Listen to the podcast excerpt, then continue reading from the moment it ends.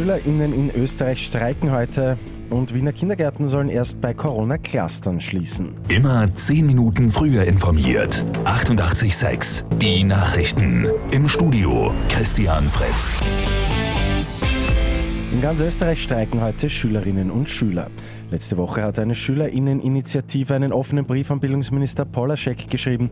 Darin gefordert wurde das erneute Aussetzen der mündlichen Matura, so wie in den letzten beiden Jahren.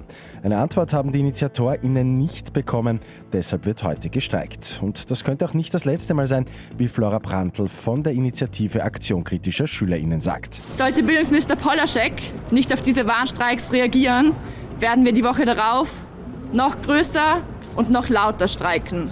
Das Bildungsministerium betont aber, dass es auch heuer Erleichterungen bei der Matura geben werde. Die Wiener Kindergärten sollen künftig erst bei Corona-Clustern schließen und nicht wie bisher bei einem Coronavirus-Fall in der Gruppe. Das hat Bildungsstadtrat Christoph Wiederkehr angesichts der Omikron-Welle gestern angekündigt.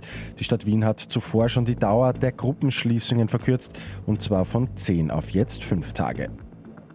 Der Entwurf zum Impfpflichtgesetz hat am Abend mit breiter Mehrheit den Gesundheitsausschuss des Nationalrates passiert.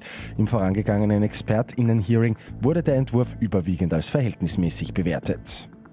Und einen Tag nach seinem ersten Titel in Spanien gibt es für David Alaba wieder Grund zur Freude. Die gute Nachricht zum Schluss. Der 29-jährige Wiener ist erstmals in seiner Karriere in die FIFA-Weltauswahl gewählt worden, also unter die besten elf Spieler, neben Alaba im Team andere große Namen wie Lewandowski, Ronaldo oder Messi.